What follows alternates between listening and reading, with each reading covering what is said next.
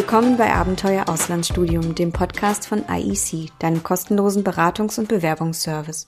Mein Name ist Veronika und ich erkunde für dich alle Themen rund ums Auslandsstudium.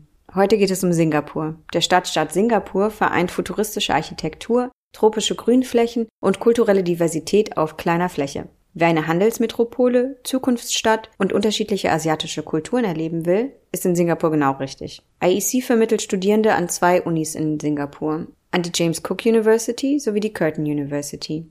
Die Studiengebühren lassen sich jeweils fast komplett vom Auslands-BAföG abdecken. Wofür nutzen Studierende im Uni-Alltag in Singapur ihren Fingerabdruck? Was ist Singlish? Was hat Kaugummi-Kauen mit dem Visum für Singapur zu tun? Und wo gibt es den coolsten Indoor-Wasserfall mit Lightshow? All das erfahren wir heute von Varsha, die ihr Auslandssemester an der James Cook University in Singapur verbracht hat. Hallo Varsha, möchtest du dich kurz vorstellen? Genau, ich heiße Varsha, ich bin jetzt 23 Jahre alt und ich habe an der Westfälischen Hochschule studiert. Ähm, der Studiengang hieß International Management. Hast du das im Bachelor oder im Master gemacht? Das war im Bachelor. Und wann warst du im Auslandssemester an der James Cook University in Singapur? Ich bin im Oktober 2019 ähm, dorthin geflogen und zurück kam ich im Februar 2020. Hm, okay, also kurz, äh, kurz vor Pandemie. Ja, leider, leider. Ich, ich wäre später zurückgekommen, ähm, aber ich musste, sagen wir mal, im Februar zurück. Wie lange wolltest du eigentlich noch unterwegs sein? Ähm, ich hatte geplant, bis März, Ende zu bleiben, weil ich auch noch ein paar andere Orte sehen wollte, aber ähm, es war halt einfach zu viel Risiko. Wie hast du Singapur erlebt? Was macht für dich Singapur besonders? Also als ich angekommen bin, äh, das, was mir direkt so aufgefallen ist, sind zu allem halt die Sauberkeit dort. Also ähm, es ist extrem sauber da. Ähm, die Architektur ist auch sehr besonders da. Also alles ist so geplant, strukturiert. Ähm, also irgendwie, obwohl es so klein ist, es hat alles so seinen Platz. Und ähm, es wirkt so, als wäre sehr viel da, aber es ist auch nicht gequetscht. Also äh, das ist schon so eine Kunst. Als ich angekommen bin, fand ich den Flughafen auch total cool. Also der ist echt sehenswert. ähm, den haben die nochmal echt sehr, sehr speziell gemacht. Das fand ich ganz cool. Ähm, das Wetter ist total cool, ist ähm, sehr, sehr warm da. Ähm, für mich war es angenehm. Ähm, sehr hohe Luftfeuchtigkeit. Äh, es gibt Leute, die vielleicht damit jetzt nicht so super klarkommen, aber wer warmes Wetter gerne mag, wer Sonne mag, äh, dem wird's da gut gehen. Kannst du noch mal kurz vom Flughafen erzählen? Was hat dich da besonders beeindruckt? Ja, der, der Flughafen hieß Changi Airport. Ähm, das Besondere daran ist einfach, dass sie das so gebaut haben, als wäre es ja, es irgendwie wie ein Einkaufszentrum äh, und eine Stadt zugleich, obwohl es eigentlich nur ein Flughafen ist. Ähm, man kann da äh, shoppen, man kann da ins Kino gehen, man hat da so viele Restaurants, also es ist nicht nur wirklich ähm, so das Wichtigste, sondern wirklich alles, was man sich denken kann, gibt's da. Ähm, also es, man kann auch wirklich selber, wenn man da wohnt, einfach nur zum Flughafen, weil man vielleicht ähm, ja shoppen möchte oder irgendwas erleben möchte. Ähm, also es ist nicht mal wirklich nur ein Flughafen. Und ähm, es ist, es heißt auch ähm, Jewel, also quasi wie ein Juwel. Äh, es ist halt so gebaut äh, von außen. Die Architektur ist halt so wie ein Juwel quasi gebaut. Ähm, genau, das macht echt besonders. Und was mir noch einfällt, da äh, gibt's halt so ein, mh, mm, das ist halt wie in so einem tropischen Regenwald und ähm, mit einem Wasserfall und da gibt's dann immer so Lightshows und die kann man sich da auch anschauen, die sind total cool. In Singapur sind ja auch ganz schön viele Kulturen und Nationalitäten vereint. Wie kann man sich denn das Nebeneinander und das Miteinander der unterschiedlichen Kulturen da vorstellen? Ja, das stimmt tatsächlich. Ähm, das ist mir da auch aufgefallen. Es sind sehr, sehr viele verschiedene Kulturen dort. Das sieht man auch. Ähm, zum Beispiel gibt es da ähm, viele Tempel. Es gibt viele Hindus dort. Dann gibt es aber auch viele ähm, chinesische ähm, Tempel da. Dann gibt es auch viele verschiedene Kirchen. Ähm, also es le leben halt wirklich verschiedene, ähm, ja, verschiedene Glaubensrichtungen äh, kann man dort erkennen. Ähm, man merkt das auch am Essen oder an den Festen, die da stattfinden. Also ähm, es ist echt, ähm, alles ist auch in drei Sprachen ähm, immer, äh, also drei Amtssprachen, Englisch, ähm, Tamil und ähm, Malay. Ähm, ist dort immer, ähm, also auch in den öffentlichen Verkehrsmitteln oder wo auch immer, ist halt quasi beschriftet. Wie würdest du denn die Menschen oder die Atmosphäre vor Ort beschreiben? Sehr lebendig. Also ähm, es ist wirklich ein friedliches Zusammenleben, so habe ich es empfunden. Und ähm, man hat das Gefühl, man lebt halt nicht nur in einem Land, sondern wechselt halt die ganze Zeit zwischen verschiedenen Kulturen. Ähm, das ist mir halt aufgefallen, weil, weiß nicht, wenn ich jetzt Indisch essen möchte, dann muss ich nach Little India gehen. Wenn ich was Chinesisches wollte, bin ich nach Little China. Also es gab halt, ähm, also Chinatown. Ähm, es gab halt wirklich, äh, also egal was man wollte, man ist dann halt quasi, also im Bereich Asien konnte man halt irgendwie jede Ecke, ähm, ja, die Kultur erleben oder einfach äh, das Essen oder was auch immer man sehen möchte. Was hat dir da am besten gefallen? Ähm, was ich ganz cool fand, war, ähm, wir waren halt mit den anderen Studenten viel unterwegs und ähm, ich selber habe ja auch einen ähm, tamilischen Hintergrund, also meine Eltern kommen ja daher äh, aus Indien und ähm, ich hatte halt einfach, ähm, wenn ich das Bedürfnis hatte, was Tamilisches zu essen, dann bin ich einfach nach Little India gegangen und konnte quasi die anderen mitnehmen. Und dann konnten wir uns den Tempel anschauen und ähm, die Märkte anschauen. Das war für mich total cool, weil ich habe das Gefühl gehabt, ich bin irgendwie in Indien, obwohl ich nicht dort bin. Das war nicht cool. Sehr gut. Wie hast du denn vor Ort gelebt und wie hast du das gefunden? Ähm, ja, die Wohnungssuche ist so ein sehr großes Thema, würde ich mal sagen, in Singapur. Ich habe tatsächlich nicht irgendwie vorher was gesucht, was gebucht oder so. Ich bin da hingegangen. Ähm, ich habe eine Tante, die dort wohnt, äh, etwas weiter weg, wo ich studiere, aber sie wohnt halt in der Grenze zu Malaysia. Und ähm, da habe ich die erste Woche gewohnt und von da an habe ich dann eine Wohnung gesucht. Die Uni hatte auch einen unterstützt. Ähm, aber allerdings war das so, dass man die Wahl hatte zwischen einem eher ja westlichen, westlich eingerichteten ähm, Wohnort oder einem eher, ja, so wie die halt, wie die anderen da auch wohnen, also etwas Standard, ein Standardwohnort. Und Standard war da halt einfach Block. Also die haben in Blocks gewohnt. Das sind sehr, sehr hohe Gebäude. Und das ist dann so auch ähm, die einzelnen Wohnungen oder ja die einzelnen Räume, äh, die Räumlichkeiten, die sind dann auch nicht so, dass da jeder alleine drin wohnt, sondern meistens teilen sich auch zwei Familien so gesehen eine, eine Wohnung. Ähm, das ist einfach so, weil die Wohnkosten da sehr hoch sind und weil es einfach nicht so viel Platz gibt. Ähm, genau, und ich wollte auch in so einem Block wohnen, weil ich einfach das mitbekommen möchte, wollte, wie die anderen dort leben. Ähm, ich hätte auch die Wahl gehabt, in einem Apartment zu wohnen. Wäre natürlich mit höheren Kosten verbunden, aber dann hätte ich wahrscheinlich, ähm, ja, das wäre das gleiche, als würde ich in, in Deutschland in einem Hotel wohnen. Ähm, das habe ich dann absichtlich vermieden. Ähm, und in diesen Blogs war das halt da tatsächlich so, dass ich dann halt noch mit einer anderen Familie da gewohnt habe, auch aus Singapur. Ähm, und genau, das ähm, war eine sehr coole Erfahrung, weil ich die Wohnung selbst gesucht habe und auch ähm, ja im Endeffekt selber alles geregelt habe. Ähm, genau, aber man muss da vorsichtig sein, auf jeden Fall. Wozu würdest du denn Studierenden raten? Ja, ähm, ich würde, wenn man in Deutschland ist, ähm, also prinzipiell ist es ja ein guter Gedanke, dass man vorher schon was buchen möchte oder sich vorher schon um eine Unterkunft ähm, kümmert. Man sollte aber nicht vorher schon was abschließen. Also mhm ich würde jetzt nicht ähm, eine Wohnung schon bezahlen und die buchen, weil ich da die Bilder so schön finde, weil es halt eben sein kann, dass die Bilder eben nicht so der Realität entsprechen. Das haben wir jetzt auch bei anderen Studenten gesehen, ähm, dass in tatsächlich die Wohnung ganz anders aussieht, aber man den Vertrag schon unterschrieben hat. Also hat man sich so gesehen damit verpflichtet, die Wohnung äh, zu nehmen. Deswegen sollte man sich immer vor Ort die Wohnung angucken ähm, und dann entscheiden, ob man die haben möchte. Und ähm, wenn man halt keine ja Leute kennt, wie ich jetzt Familie hat oder Freunde kennt, dann sollte man sich vielleicht an die Uni wenden, weil die ähm, gibt dann quasi auch wenn man eine höhere Summe zahlt, eine Garantie, dass man auch die Kaution wieder bekommt. Das ist nämlich ein großes Thema da. Man bekommt halt, ähm, wenn man Pech hat, eben die Kaution nicht zurück und ähm, ja, dann würde man da quasi allein stehen. Deswegen, also wenn man jemanden kennt, kann man dann gucken, okay, der Vermieter ist gut, da kann ich hin, aber ansonsten lieber über die Uni gehen und mhm. vor Ort. Du hast ja gerade schon die Kosten angesprochen. Wie war das denn mit den Kosten und wie hast du dein Auslandssemester finanziert? Ja, ich hatte einmal BAföG bekommen, Auslands-BAföG. Und ich habe zusätzlich vorher gearbeitet, weil ich wusste ein Jahr vorher, also fast zwei Jahre vorher, dass ich nach Singapur wollte. Es war kein spontaner Entschluss, dass ich dahin wollte. Es ist wirklich, also es war wirklich sehr teuer, würde ich sagen. Die Kosten sind nicht niedrig.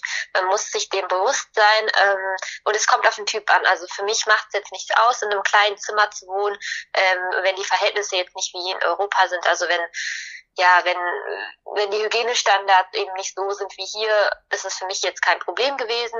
Ähm, ich habe das schon mal so erlebt. Aber wenn es jemand ist, der ähm, ja wirklich die Wohnung, also da sehr viel Wert drauf legt, dass die Wohnung ähm, ja wie zu Hause ist, dass man eine Klimaanlage hat, dass man ähm, ja verschiedene Anlagen hat und dass einfach so ein hoher Standard erwartet wird, dann würde ich dazu raten, ähm, viel Geld zur Seite zu legen, ähm, weil das echt sehr teuer werden kann. Und ähm, man sollte es, also es ist, man sollte eben damit rechnen, dass auf einen sehr hohe Kosten zukommen. Mhm. Weißt du, wie viel du ungefähr ausgegeben hast? Ja, also ich habe halt ein Zimmer in einem Block gehabt. Im Block ist halt eher günstiger. Ich hatte jetzt keine Klimaanlage oder ähm, ich hatte auch keinen Zugang zu der Küche tatsächlich. Ich habe wirklich nur ein Zimmer gehabt zum Schlafen und ähm, ein Bad.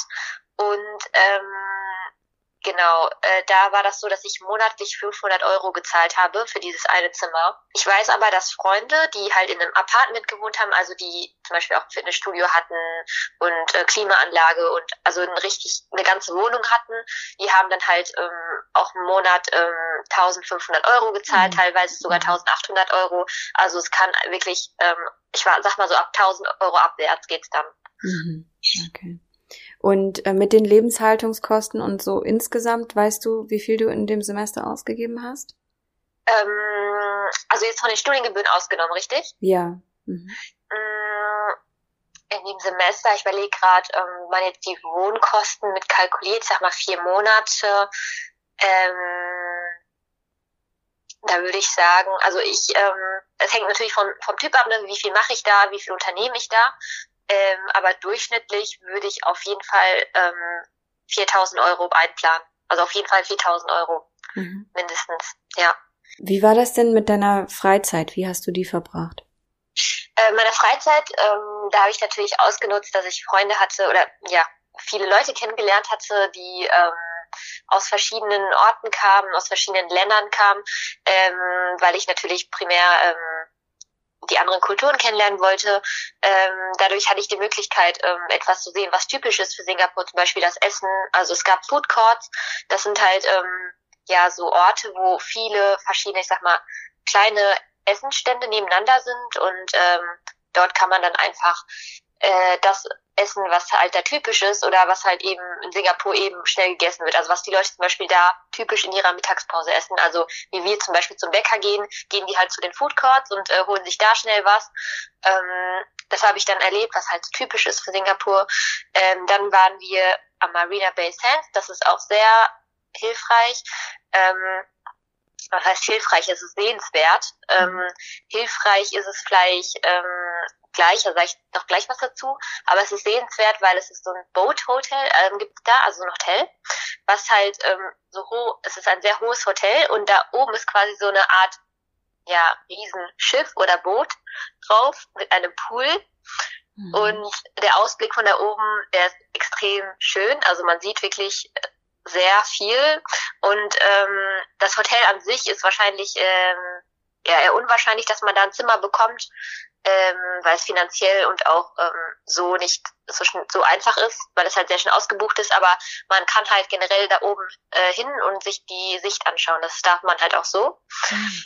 Ähm, das würde ich empfehlen. Marina Bay Sands, da sind auch die ganzen anderen Sehenswürdigkeiten. Ähm, der Löwe zum Beispiel ist da ein sehr, sehr, ähm, ja, oder der Tiger.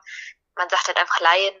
Also Singapore's Lion ist quasi auch das, was Singapur ja, symbolisiert quasi, ähm, kann man sich da anschauen. Ähm, es gibt sehr, sehr viele verschiedene Restaurants und Lokale, sind alle quasi an dem Ort. Ähm, das ist so auf jeden Fall sehenswert da. Ähm, ansonsten, was ich vorher schon angesprochen hatte, Chinatown, Little India, die ganzen kleinen Orte, die kann man sich anschauen. Ähm, was ich jedem raten würde, ist auch vielleicht ähm, an, zu Malaysia, kann man auch schnell, das ist ja an der Grenze quasi. Ähm, kann man einen Tag dahin fahren, ein Wochenende. ist auch sehr sehenswert. Ähm, genau, generell würde ich ihm empfehlen, ähm, man kriegt zwar auch das Essen wie hier, also typisch, was man auch hier essen kann. Ähm, ich würde aber jedem empfehlen, vielleicht das Essen von dort auch zu probieren, ähm, auch wenn man es vielleicht jetzt nicht direkt mag. Ähm, oder vielleicht sich irgendwie das zu finden, was, was man mag, weil auf Dauer quasi Western-Style zu essen ist sehr teuer. Mhm. ähm, das wird, das ist vielleicht nicht so empfehlenswert. Dann ähm, das gleiche essen zu wollen, was man auch zu Hause isst. Was hast du da so gegessen? Ähm, ich habe da öfter Chicken Rice gegessen. Das ist äh, typisch für Singapur. Das ist mhm. halt so eher ähm, Hähnchen, ähm, ich würde nicht sagen richtig gekocht, eher so gedampft und äh, mit Reis und ein bisschen, ein bisschen anders gewürzt als bei uns. Äh, das ist da Standard. Also das wird da sehr oft gegessen. Ähm, dann habe ich sehr oft Indisch gegessen. Ähm, ist auch sehr lecker gewesen, aber man es eher schärfer mag. Ähm, man kann auch Malaiisch essen, die essen auch richtig scharf. Also da muss man aufpassen. Also wenn man nicht Schärfe gewohnt ist, dann vielleicht eher Koreanisch oder Japanisch. Da war es dann ein bisschen besser. Mhm. Ähm, wenn man an die Uni geht, da hat man eine Kantine, die ist sehr groß. Und da gibt's halt auch so kleine Stände mit allen möglichen Richtungen. Also wir hatten da ähm, Japanisch, Koreanisch, Indisch, Malai, also Western, quasi so verschiedene Essenstände, wo man sich dann was kaufen kann. Mhm. Jetzt hast du ja gerade schon die Uni erwähnt. Wie war denn die Uni an sich? Und also es ist ja ein australischer Ableger, also eine Ableger von der australischen Uni. Wie hat sich das mhm. bemerkbar gemacht? Ähm, ich habe ja, ähm, genau, das ist ein australischer Ableger, ähm, da, da halten die sich auch sehr dran. Die Prüfungen werden zum Beispiel nach der australischen Zeit auch geschrieben. Ähm, oder wenn man Hausarbeiten hochlädt, dann geben die halt immer die Zeit, ähm, die australische Zeit an, mhm. äh, wann man es abgeben muss oder sowas.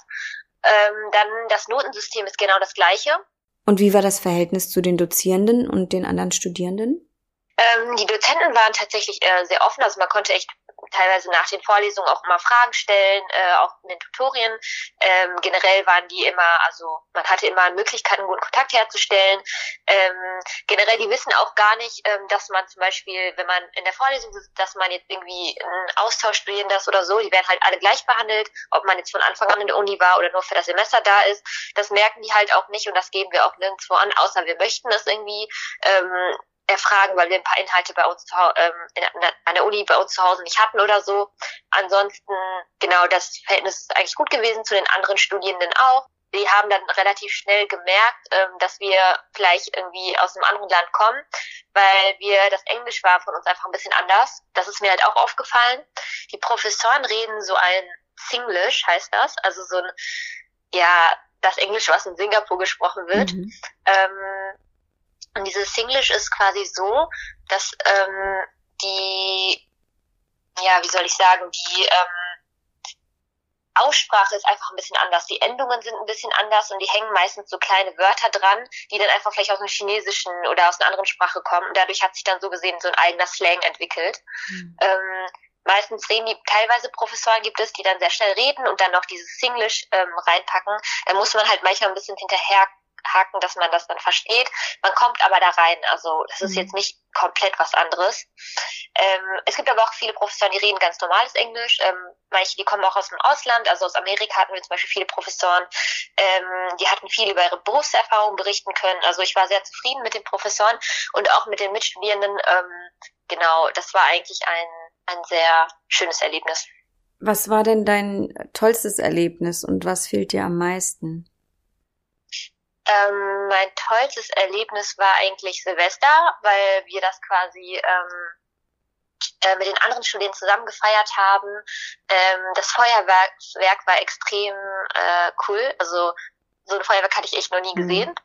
Ähm, und wir haben uns das ganz oben von einem Gebäude angeguckt, ähm, wo wir quasi dann über das Wasser schauen konnten und äh, das ganze Feuerwerk von oben sehen konnten. Also das fand, fand ich echt total schön. Ähm, Genau. Mhm. Was sind denn deine Tipps für ein Auslandssemester in Singapur? Mm, also zum einen würde ich auf jeden Fall sagen, ähm, man sollte den Entschluss, äh, also wenn man den Entschluss gefasst hat, ich möchte dahin, dann sollte man recht früh anfangen, äh, da, also finanziell das auch zu planen. Ähm, ich hätte es, wenn ich jetzt nochmal dahin gehen würde, auch früher angefangen. Also ich, ich mhm. wusste, dass hohe Kosten auf mich zukommen, aber ähm, ja, also man kann halt nie damit rechnen, also was dann zusätzlich noch Kosten kommen, deswegen früh genug anfangen zu sparen. Mhm. Äh, wenn man BAföG haben möchte oder beantragen möchte, dann auch früh genug machen, weil bei mir kam es zum Beispiel erst später, das heißt, man muss für die Studiengebühren, für die Wohnung einfach an Vorkasse gehen. Mhm. Das muss einem bewusst sein, dass man eben sich nicht äh, verlassen kann, dass das Geld dann pünktlich da ist. Mhm. Ähm, deswegen rechtzeitig BAföG beantragen. Ähm, ansonsten, wie gesagt, Wohnungssuche sollte man vorsichtig sein. Ähm, man sollte auch bei den Kursen, also wenn man jetzt von der Uni sprechen würde, man sich, wenn man das, wenn das eine Partneruni ist von der ähm, also die JCU, dann kann man sich ja sicher sein, dass die Kurse halt angerechnet werden. Ich wäre zum Beispiel jetzt da so als ähm, Nicht-Partner-Uni, also ich musste selber gucken, ob die Kurse angerechnet werden und das sollte man vorher mit dem International Office einfach abklären, mhm. weil wenn man dann eben die Kurse nicht äh, angerechnet bekommt, ist ja ein bisschen doof. Ähm, genau, das war für mich ganz wichtig. Ähm, ansonsten, genau, das ist so das, was ich ihr mitgeben würde. Ähm, ja, ansonsten halt sehr an die Regeln halten. Also Singapur ist echt ein Land mit ähm, ja, vielen Regeln mhm. und auch Regeln, die dann schnell mit, ähm, ja, sagen wir mal, also schnell mit Kosten verursachen können. Mhm. Ähm, das heißt, Kaugummi kauen ist verboten, mhm. öffentliche Verkehrsmittel wird nicht gegessen und getrunken und das wird auch beobachtet mit Kameras. Hast du dich da eingeschränkt gefühlt oder war das okay, einfach die, die Regeln da mitzumachen? Also zum Teil, also manche Regeln fand ich gut. Also ich meine, es kommt auf es kommt drauf an. Also wenn man zum Beispiel ein Raucher ist, ähm, ist es vielleicht ein bisschen doof, weil bestimmte, also Tabak und auch, soweit ich weiß, Alkohol wird erst ab einer bestimmten Uhrzeit erst verkauft. Also man kann damit nicht rechnen, dass man dann morgens oder mittags schon irgendwie ein Bier oder so kriegt. Also es ist dann unwahrscheinlich. Ähm, und ansonsten, also ich persönlich habe mich jetzt nicht eingeschränkt gefühlt, weil ich jetzt davon nicht betroffen war. Ähm, das Einzige, was für mich ein bisschen umständlich war, ist, ähm, dass man bei dem Wetter ja vielleicht irgendwie was isst oder trinkt in der Bahn. Ähm, Gerade so, wenn man ja viele Sachen ausprobieren will, dazu trainiert man einfach. Ähm, das war halt da eben verboten, also auch nicht beim Warten, also nicht nur in der Bahn, also die heißen MRTs da, mhm. nicht nur da, sondern auch auf Station durfte man mhm. generell nirgendwo okay. trinken und essen. Krass. Ja, und die Leute da, die haben sich das, glaube ich, so stark schon dran gewöhnt. Ich habe da ganz selten Leute draußen gesehen, auch auf dem Weg draußen irgendwo, dass die essen oder trinken. Mhm. Ich weiß nicht, ob das einfach nicht so ein Ding ist, aber ich mhm. habe da irgendwie nie Leute gesehen, die draußen einfach essen. Mhm. Also nur in Lokalen drin am Sitzen. So, sonst sehe ich das, sieht man das kaum. Ja. Hat es sich noch woanders bemerkbar gemacht, dass es in Singapur geregelter oder strikter zugeht? bei der Einführungsveranstaltung direkt der erste Satz, der uns gesagt wurde, ist, ähm, Singapore is a fine city. Also mit Fine City sind halt eben die Regelungen gemeint, äh, dass man schnell eine Gebühr zahlen muss für irgendwas. Mhm, okay. Und ähm, das heißt, es, so Drogen oder generell ähm, alles, was in die Richtung geht, wurde halt von Anfang an stark ähm, thematisiert, dass es halt einfach, ähm, also zum Beispiel auch gerade für Austauschstudierende, die sollten einfach sehr, sehr aufpassen, weil gerade für uns, wir sind ja Studentenvisum, also wir sind ja quasi ähm, keine Einwohner richtig von Singapur. Ähm, und da ist es halt so, dass, dass man eben, wenn man diese Regeln missachtet, auch schnell damit rechnen kann, dass man das Land verlassen muss. Mhm. Ähm, dementsprechend sollte man dann wirklich sich auch gleich dran halten. Ähm, die Uni achtet da auch wirklich sehr drauf. Ähm, was mir auch noch aufgefallen ist, man hatte auch wirklich äh, Anwesenheitspflichten, teilweise, also fast immer, bei meinen Kursen zumindest. Und ähm, das wurde so kontrolliert, dass man reinkam und seinen Fingerabdruck, also quasi mhm. an so einem mhm. Gerät halten musste. Mhm. Und das hat dann immer ähm, registriert, wenn du da warst. Und wenn du rausgehst, also wenn man nach der Vorlesung rausgeht, musste man wieder seinen Finger da dran halten. Das mhm. war beim Eingang, also in den Kursraum und auch Eingang in die Uni wurde das registriert. Und daran konnte man sehen, ob wirklich ein Student zur Uni kommt oder ob er einfach eine Woche jetzt irgendwie, weiß nicht, auf Bali ist oder so. Okay, krass. ja, also das wurde da kontrolliert. Ähm, Genau, für die anderen war es dann, also die, die halt schon von Anfang an da studieren, bei denen war es halt auch so, die hatten zwar Regelungen, aber nicht so streng. Also bei uns war es dann noch strenger, weil wir halt eben nur fürs Studium hergekommen sind. Mhm. Und würdest du sagen, insgesamt hat sich's gelohnt für dich? Tatsächlich würde ich sagen, ja. Also ich hatte halt manchmal meine Zweifel, weil ich halt eben so viel Geld dafür ausgegeben hatte und auch währenddessen äh, teilweise, ähm, ja, es, es war nicht so einfach, wie ich mir gedacht habe. Also ich hatte schon viele Herausforderungen, ähm, auch mit dem Lernstoff und sowas. Aber im Endeffekt hat sich's gelohnt, weil ich einfach sehr viele Leute kennengelernt habe, mit denen ich immer noch in Kontakt stehe, zu denen man dann irgendwie immer noch ähm, reisen kann oder besuchen kann. Ähm, aus verschiedenen Ländern einfach. Ähm, und auch die Kultur habe ich ein bisschen mehr kennengelernt, also verschiedene Kulturen. Und ähm, so gesehen war es dann schon eine Bereicherung. Deswegen finde ich, im Endeffekt hat sich das gelohnt. Mhm. Okay, super. Dann Dankeschön für dieses Gespräch. Sehr gerne. Und ich wünsche dir alles Gute. Dankeschön. Das war unsere Folge zum Auslandssemester in Singapur. Jetzt hast du hoffentlich schon eine gute Idee davon bekommen, was dich in dieser futuristischen Stadt erwartet, von der man übrigens auch super günstig und schnell total gut rumkommt, zum Beispiel nach Malaysia, Bali oder Indonesien. Möchtest du jetzt auch gleich lossparen und dein Auslandssemester planen? Dann lass dich vom IEC-Team beraten. Warscha beantwortet dir auch gerne Fragen. Ihr LinkedIn-Profil findest du in den Show Notes. Von mir hörst du Ende Oktober wieder bei der nächsten Podcast-Folge. Bis dann!